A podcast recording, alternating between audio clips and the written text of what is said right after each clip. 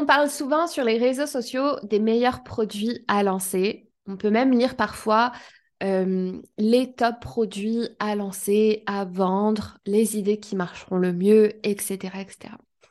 Aujourd'hui, je voulais donc faire l'inverse en vous présentant les domaines dans lesquels moi, je ne me lancerai jamais et pourquoi.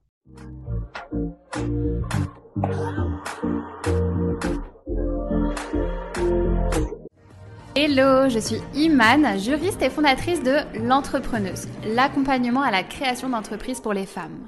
Si tu es future entrepreneuse ou même déjà entrepreneuse, que tu souhaites te lancer à ton compte mais que tu te poses plein de questions, ce podcast est fait pour toi.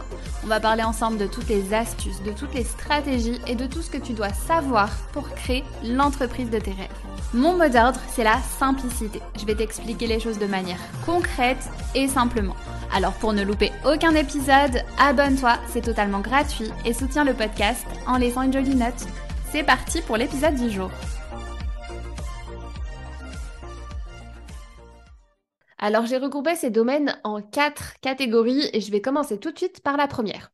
En tout premier, et je pense que ça va en choquer plus d'une, euh, je ne me lancerai jamais dans les produits euh, textiles par collection. Je m'explique. On est d'accord pour dire qu'il y a des marques de prêt-à-porter qui se lancent chaque jour. Et j'ai même l'impression que quand une personne décide de se lancer dans l'entrepreneuriat et qu'elle n'a pas forcément d'idée de projet, elle se dit que bah, le plus simple, c'est de créer une marque de vêtements parce qu'elle envoie euh, chaque jour des nouvelles et parce que bah, peut-être que voilà, elle est passionnée par ça, donc elle se lance dans ça. Et c'est pas du tout une critique, c'est même humain. En fait, on est attiré par des idées qui nous semblent plus simples à réaliser. Mais la raison pour laquelle je ne me lancerai pas dans ce domaine, c'est pas du tout la concurrence, parce qu'il y a plein de moyens de se démarquer, c'est tout autre chose. Ici, je parle pas forcément de toutes les marques de vêtements, je parle des marques de vêtements qui sortent des collections régulièrement. Parce que derrière une marque qui sort des collections régulièrement, bah, c'est beaucoup de travail. Il faut d'abord sourcer les produits auprès du fournisseur. Donc ça demande du temps, mais aussi de l'argent. Euh, parce qu'en général, dans ce domaine, euh, bah, il faut savoir que les prix unitaires sont très élevés, ce qui veut dire de faibles marges. Et quand la marque fait fabriquer ses propres produits, donc là, je parle de vêtements, mais c'est dans tout, euh, dans tout le domaine euh, du textile. Hein. Que ce soit euh, les, les sous-vêtements, que ce soit les maillots de bain, que ce soit les accessoires textiles. Je parle vraiment, j'englobe tout ce domaine en disant vêtements. Donc quand la marque fait fabriquer ses propres produits, c'est encore plus de travail, car pour chaque produit, pour chaque vêtement par exemple, il faudra faire un patron, un modèle, avoir des tailles différentes pour chaque produit à faire. Donc avoir une styliste, et ça demande du temps et de l'argent. Parce qu'il faut savoir que le domaine du textile, c'est l'un des domaines bah, les plus compliqués à gérer en termes de production. Il y aura forcément des invendus, parce qu'au final, dans la série de produits qu'on a fabriqués, il y a euh, plusieurs produits qui, qui, ne seront pas commercialisables parce qu'il y a des défauts. Et ensuite, pour chaque nouveau vêtement qui sortira, il faudra du coup réaliser un shooting photo pour mettre en ligne les photos sur le site internet. Il faudra rédiger la page produit, organiser la communication autour de ce nouveau vêtement-là. Donc imaginez-vous faire ça à chaque sortie d'un nouveau vêtement. Si par exemple vous avez des collections qui sortent régulièrement avec plusieurs articles dedans, il faudra faire ça pour chacun des produits de la collection.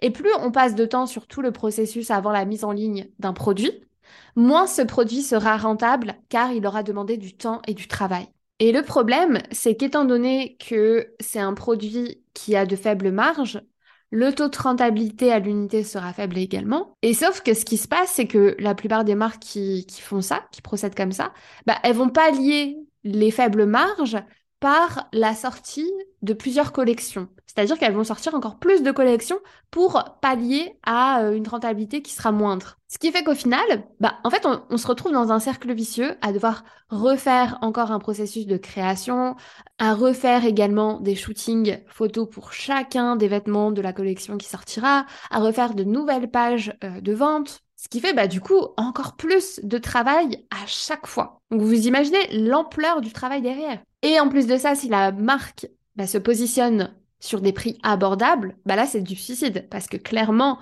elle va vendre, elle va devoir vendre beaucoup, beaucoup, beaucoup euh, pour des marges très faibles et du coup sans cesse renouveler son, stock et sans cesse revoir euh, bah, tout ce processus de création et de mise en ligne d'un nouveau produit. Donc clairement, mon but ici, c'est pas de décourager celles qui veulent se lancer dans les vêtements ou dans le domaine du textile en général, mais c'est de vous avertir et de vous dire au final ce que personne ne vous dira jamais sur ce domaine. Alors oui, un grand oui pour se lancer dans le domaine du textile et vendre des vêtements ou d'autres produits, mais personnellement, je ne me lancerai pas dans un domaine où je dois sortir des collections régulièrement. Donc encore une fois, je répète bien parce que c'est hyper important, je ne dis pas qu'il ne faut pas se lancer dans ce domaine, mais bien au contraire, mais il faut trouver d'autres solutions pour ne pas devoir sortir tout le temps des collections. Il y a plein de choses qui sont tout à fait possibles dans ce domaine-là. Euh, c'est par exemple de créer un type de vêtement précis à commercialiser pour ne pas devoir sans cesse euh, refaire le processus de création d'un nouveau produit, euh, maquette, patron, shooting photo, etc. Mais c'est de créer vraiment un produit unique sous différentes couleurs par exemple, avec différentes tailles, à commercialiser. Par exemple, on a plein de, marques qui font ça. On a la marque Jot qui vend des doudounes. Euh, du coup, bah, c'est un type de produit à commercialiser. Il n'y aura pas forcément tout ce processus à chaque fois pour sortir des collections euh, toutes les semaines ou tous les mois. On a aussi la marque Flotte qui vend des imperméables. Et pour le coup, bah, pareil, c'est un type de produit euh, qui est vendu. Donc bien sûr, quand la marque s'agrandira, il y en aura encore d'autres. Mais euh, du coup, on n'aura pas ce processus de devoir tout le temps refaire euh, bah, tout le processus en fait pour mettre en ligne un nouveau produit sur le site internet. Parce que ça, ça demande énormément de temps et d'argent. Et qui dit beaucoup de temps et beaucoup d'argent, bah, dit forcément une rentabilité qui sera moindre, donc beaucoup de travail pour forcément pas beaucoup de retour euh, sur investissement. Donc ça, c'était pour la première catégorie de produits euh, dans lesquels je ne me lancerai jamais. Donc les produits textiles par collection. Deuxième catégorie, bah, ce sera la catégorie des produits périssables et qui se cassent. Donc là, je pense que j'ai pas forcément besoin d'expliquer, mais pour cette catégorie, ce sera surtout pour éviter bah, d'avoir des produits qui pourraient se casser lors de l'envoi du colis, euh, que ce soit l'envoi du colis de mon fournisseur jusqu'à moi, ou de moi jusqu'au client, parce que du coup, il y aura deux livraisons forcément. Et à chaque fois qu'il y a des, euh, bah, des livraisons de produits qui se cassent, bah forcément, il y aura des pertes. C'est sûr, vous ne pourrez pas y échapper. Et ça représente énormément, énormément de pertes pour un e-commerçant de devoir rembourser des euh, produits qui ont été cassés euh, durant l'envoi, mais également une partie des stocks qui être, euh, qui ne pourraient pas être vendus, par exemple, euh, lorsque votre fournisseur vous les envoie jusqu'à vous. S'il y a une partie du stock qui se casse, bah forcément, vous n'allez pas pouvoir le vendre. Donc, il y a des solutions par rapport à ça, comme par exemple le fait de prendre des assurances, mais c'est des choses auxquelles il faut, euh, il faut avoir conscience de ça dès le début. Et concernant les produits périssables, du coup, je ne me lancerai pas dedans si, par exemple, le stock de départ pour commencer est trop important. Par exemple, si moi j'ai un budget euh, limité pour commencer une nouvelle marque, que je me le rends vers un euh, fournisseur, un laboratoire, peu importe, euh, et qui me demande un stock minimum important pour commencer cette nouvelle marque, et que c'est une marque de produits euh, périssables, bah du coup, je vais pas acheter ce gros stock parce qu'au début, bah forcément, les ventes ne seront pas immenses au début puisque c'est le lancement, donc du coup, faudra, ne faudra pas avoir un stock de 1000, 2000 produits pour commencer. Parce que vous risquez de vous retrouver avec des produits qui vont périmer et que vous allez vous retrouver bah, avec du stock invendu. Bah, une perte pour vous du coup. Bref, je, suis peut-être un peu trop agressive dans ma manière de parler, mais c'est simplement bah, pour expliquer un petit peu simplement les choses et pour expliquer en fait les risques que vous pourriez avoir avec ce genre de produit. Donc, si vous trouvez euh, le, moyen de commencer avec un fournisseur ou un laboratoire avec des stocks raisonnables pour commencer, donc une quantité raisonnable, et que euh, c'est un produit avec une date de péremption euh, qui, est large, qui vous laisse largement le temps de, les vendre, bah, c'est tout à fait possible. Donc deuxième catégorie, c'était les produits périssables et qui se cassent. Donc bien sûr, ça va vraiment dépendre euh, de, ce que vous vendez, de la date, de, de péremption, etc., etc. Mais en tout cas, c'est le genre de produit où je vais faire attention à ça. C'est-à-dire que je vais bien réfléchir avant de me lancer euh, dans ce domaine. Donc, premièrement, on avait vu les produits textiles par collection, ensuite les produits périssables et qui se cassent, et en troisième catégorie, je vais mettre les produits tendance. Alors, les produits tendance, je sais que euh, bah, souvent, en fait, c'est l'inverse. Souvent, on nous dit, oui, c'est un produit tendance, lance-toi dans ce domaine, euh, ça va forcément marcher, ça va plaire, etc. Personnellement, je ne me lancerai pas dans un produit tendance, puisque bah, qui dit un produit tendance, qui euh, dit aussi un produit qui va se démoder à un moment donné. Vous savez, on a toujours, enfin, il y a toujours des produits qu'on voit partout pendant plusieurs semaines, pendant plusieurs mois, et qu'après qui disparaissent complètement, qu'on ne retrouve jamais. Vous voyez ce genre de produit tendance? Bah, c'est ce genre de produit que je ne lancerai pas.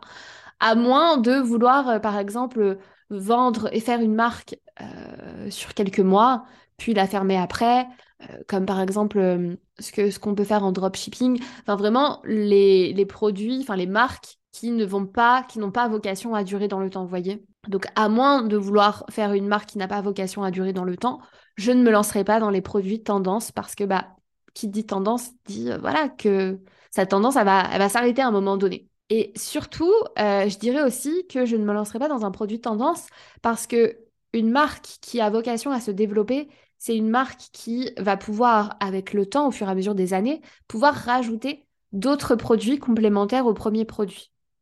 Donc, si on se lance dans un produit tendance, bah, ce sera dur de pouvoir en faire une marque rentable sur du long terme parce qu'on ne va pas pouvoir rajouter d'autres produits complémentaires à ce premier produit pour la vendre. C'est-à-dire que la marque, elle aura un produit unique. Donc si en plus de ça, ce produit tendance, euh, on ne peut pas le combiner avec d'autres produits du même style pour le vendre au sein d'une même marque, je ne me lancerai pas dedans. Voilà. Après avoir parlé des produits de tendance, la quatrième catégorie dans laquelle je ne me lancerai pas, c'est tout simplement les domaines où il n'y a pas d'évolution ou les domaines ultra réglementés. Donc les domaines où il n'y a pas d'évolution, je pense que vous l'avez compris, euh, bah, par exemple, je ne vais pas me lancer dans la presse papier en sachant que c'est en train de, s'arrêter de plus en plus, voyez Parce qu'on on sait très bien, enfin pour certains domaines, on peut euh, se dire que dans quelques années, il n'y en aura plus, dans quelques années, ça n'existera plus.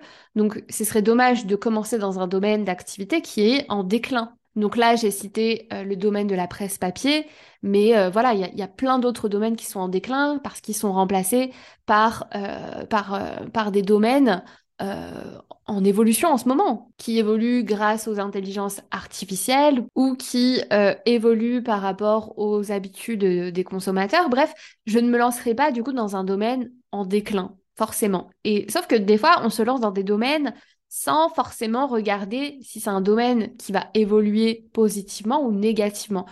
Et je ne me lancerai pas non plus dans les domaines ultra réglementés. Vous savez, les domaines où, pourtant j'ai plein d'idées, hein, mais les domaines où on est soumis à une autorisation euh, d'un organisme de l'État, les domaines où on est soumis à l'autorisation, je, ne parle pas des petites autorisations qui peuvent s'obtenir euh, rapidement, comme par exemple une carte euh, immobilière pour exercer le métier d'agent immobilier, non, je parle des grosses autorisations qui demandent des mois et des mois et des mois de travail avant d'obtenir l'autorisation, comme par exemple les autorisations pour pour, euh, pour, euh, pour les banques, pour ouvrir une banque, enfin vous voyez, ce genre de choses. Parce que forcément, bah, ça demandera des mois et des mois et des mois avant d'être lancé, sans forcément, des mois ou la plupart du, temps même des années, sans forcément encore avoir eu euh, le, la certitude que ce soit une idée qui puisse plaire, donc sans même pouvoir la tester en amont. Donc à moins d'avoir une équipe dédiée à ça, à moins d'avoir des ressources financières et humaines pour ça, pour obtenir ce genre d'autorisation, bah, je pense que, en tout cas, je ne me lancerai pas dans ce genre de domaine parce que ça risque d'être trop, compliqué.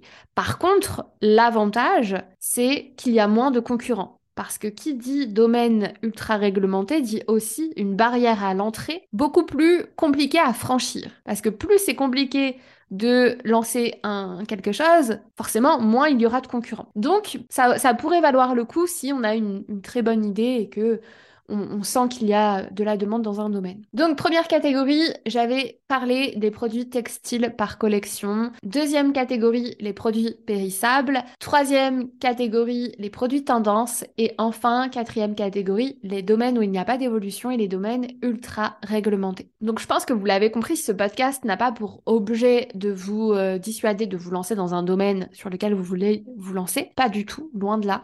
Mais c'est simplement pour, bah voilà, je pense, euh, vous avertir sur, euh, sur des choses auxquelles vous n'avez peut-être pas pensé avant de vous lancer dans un domaine et qu'il faudrait bah, du coup prévoir lorsque vous allez préparer votre projet. Pour chacune de ces quatre catégories, il y a des solutions pour faire en sorte de d'avoir un projet qui tienne la route, qui se développe malgré que ça pourrait être un obstacle au début. Et dans tous les cas, dites-vous qu'il y a toujours, toujours des solutions. Par exemple, dans, dans le programme euh, d'accompagnement à la création d'entreprise que je propose, il y a forcément ce genre de projets qui ressortent. Donc, c'est, il y a beaucoup de projets comme ça. Mais le but, justement, c'est de mettre en lumière ces obstacles-là pour trouver dès le début des solutions afin que, bah voilà, que ce soit pas un, échec dès le début ou que ce soit pas euh, une pénalité pour vous lorsque vous allez euh, créer votre projet. C'était un plaisir de faire cet épisode de podcast et je vous retrouve la semaine prochaine euh, pour un nouvel épisode dans le podcast et également sur Instagram pour qu'on puisse se suivre au quotidien, sinon dans la newsletter, un email que j'envoie tous les lundis matins avec plein de ressources. Bref, encore plein de contenu à disposition pour qu'on puisse créer et développer une belle entreprise. Je vous souhaite une belle journée, une belle semaine, une belle soirée et je vous dis à bientôt